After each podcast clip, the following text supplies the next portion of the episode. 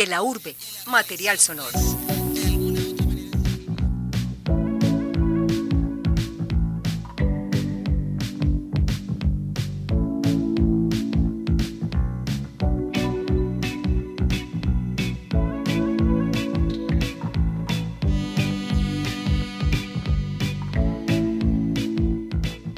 Realizamos este viaje por el tiempo y el espacio ubicándonos finalmente en Dublín, en plena crisis económica irlandesa del año 85. En este momento, la mayoría de personas que alguna vez soñaron con buscar un mejor futuro en otros países empezaron a darse cuenta cómo el sueño irremediablemente se convertía en una utopía. Sin embargo, a pesar de este hecho inminente, existieron aquellos valientes que guardaron la esperanza de escapar aquellos jóvenes que buscaron un camino en la música y que mientras esperaron por una oportunidad, optaron por acompañar su tristeza con bandas británicas como esta.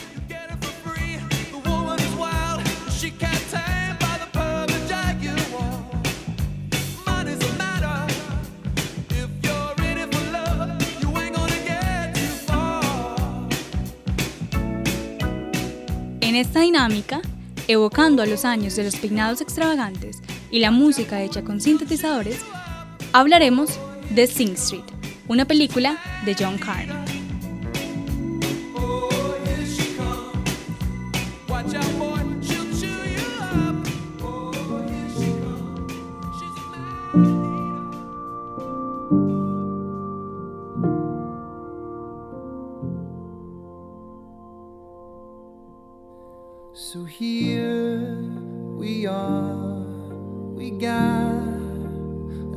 Another chance for life. It's what you want, I can see it in your eyes. You see so clear, it's coming into light. Go on, be wrong. Cause tomorrow you'll be right. Don't sit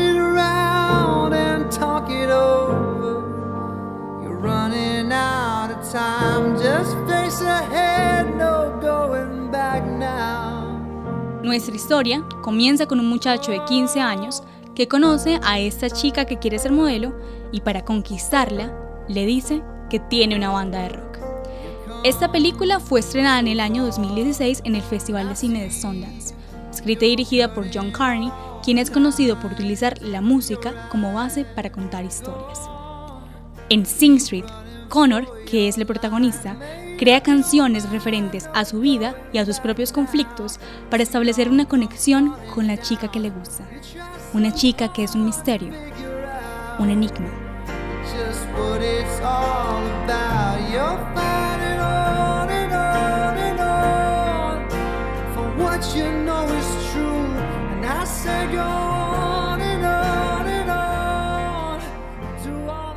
Todo esto es acerca de la chica.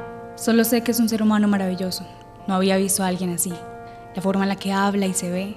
Usa lentes de sol y cuando se los quita. Sus ojos parecen linternas que barren el paso de la luna. A veces quiero llorar al verla.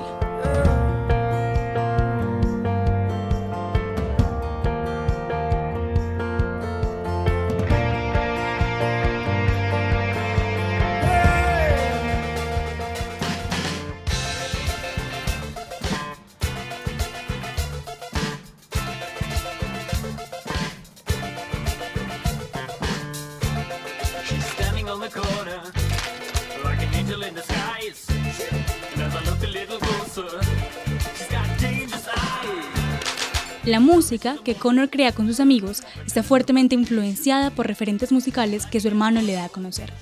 Referentes que crean el estilo de su música y evolucionan a medida que el personaje evoluciona.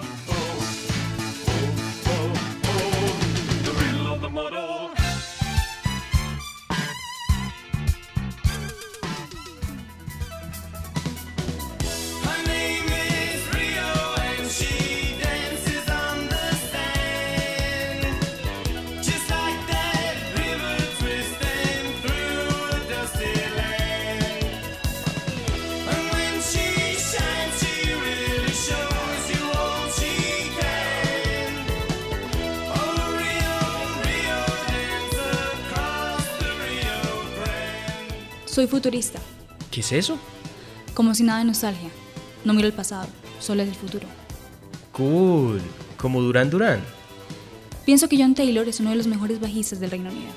Les está dando un estilo sofisticado. En realidad no sería nada sin él.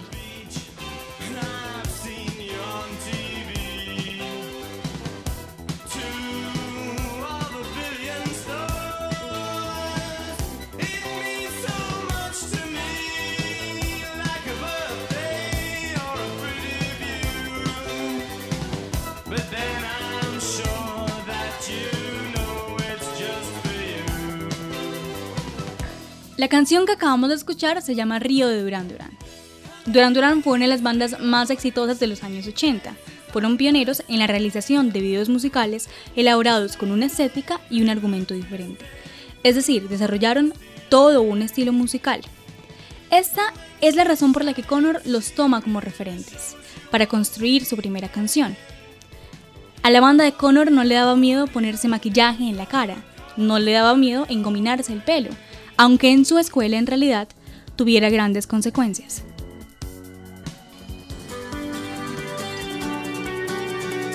Usted escucha de la urbe, material sonoro.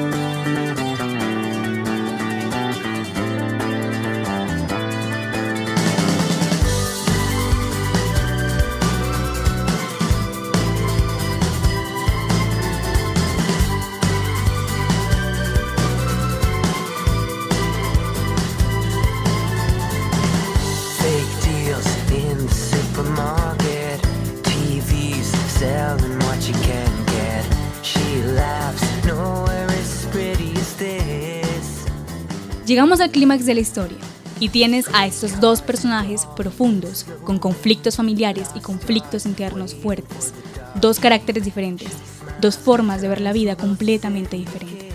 ¿Qué pasa si estas dos personas se ponen a conversar? Escuchemos. Escuché la canción que me escribiste. Me hizo llorar. Lo siento. No, eso es bueno. Pero escríbeme una canción que me haga feliz. Necesito reír de vez en cuando. ¿Y qué pasa si no me siento feliz? Ese es tu problema, Connor. No eres feliz con la tristeza y así es el amor. Una felicidad agridulce. Get me miles away. She calls my name. She gets into my veins and writes my poetry. This girl is a beautiful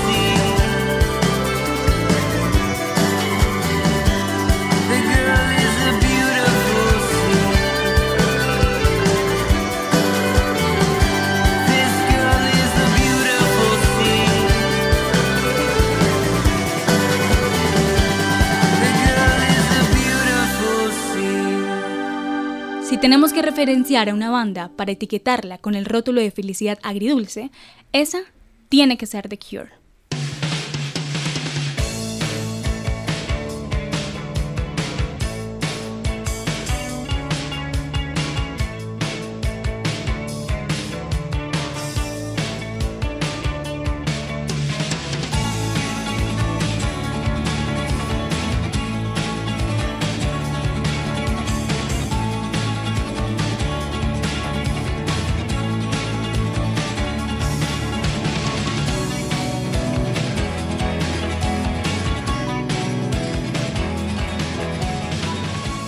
La canción que acabamos de escuchar es In Between Days de la banda británica The Cure.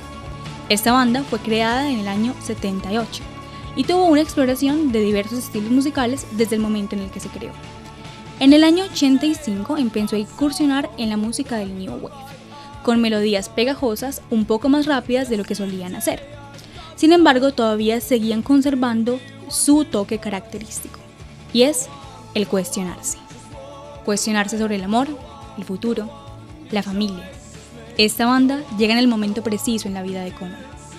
Él se empieza a preguntar sobre qué quiero transmitir con mis canciones y cómo puedo aceptar toda esta mierda que está pasando y hacer algo de arte con ello. Mi melodía y mi letra tienen que transmitir algo. Y ya no soy pop, soy algo más.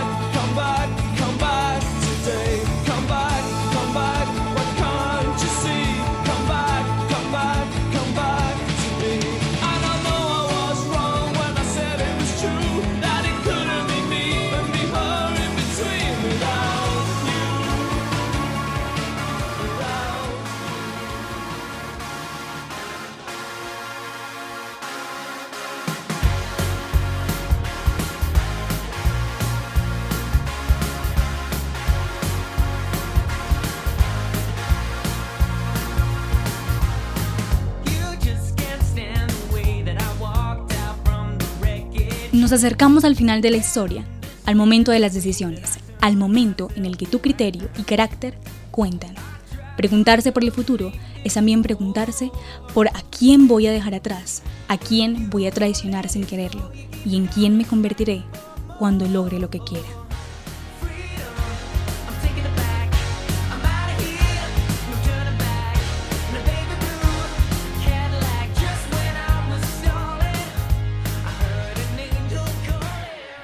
Mi hermano decía que todos los grandes artistas deben salir de aquí. Los que se quedan se deprimen o se vuelven alcohólicos. Tiene sentido. Él tenía planeado irse a Alemania. Se iba a fugar, o, o al menos eso decía. Un día mi mamá lo encontró. No quería que se fuera. Tal vez lo quería demasiado. Eso me decía mi padre. Es una extraña forma de amor, ¿no crees? Padres.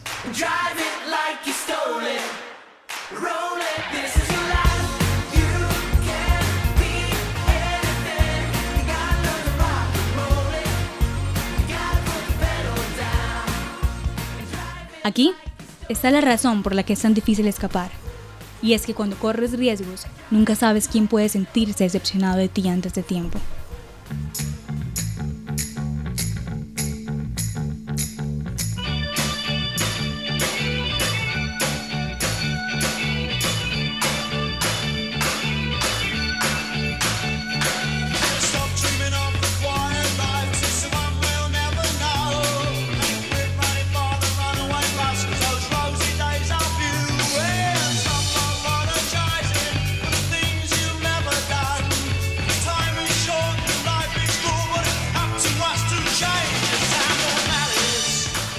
La canción que acabamos de escuchar es A Town Called Malice de la banda británica The Jam. Esa canción fue escrita en el año 1982 y no está directamente relacionada con Drive It Like You Stole It, pero la puse por lo que se esconde debajo de la creación de esta canción. Paul Weller hace referencia a la ciudad donde nació, Woking, ubicada en Surrey, Inglaterra. Curioso el nombre porque suena muy similar a la palabra working, que en español es trabajo. La canción nos remite a una ciudad de la que es imposible escapar y en la que te ves obligado a acoplarte a la rutina y a estancarte. Esto es precisamente lo que puede pasar si Connor se queda, si Connor elige simplemente que todo se desarrolle sin más. Una ciudad llamada Malicia, una ciudad como Dublín.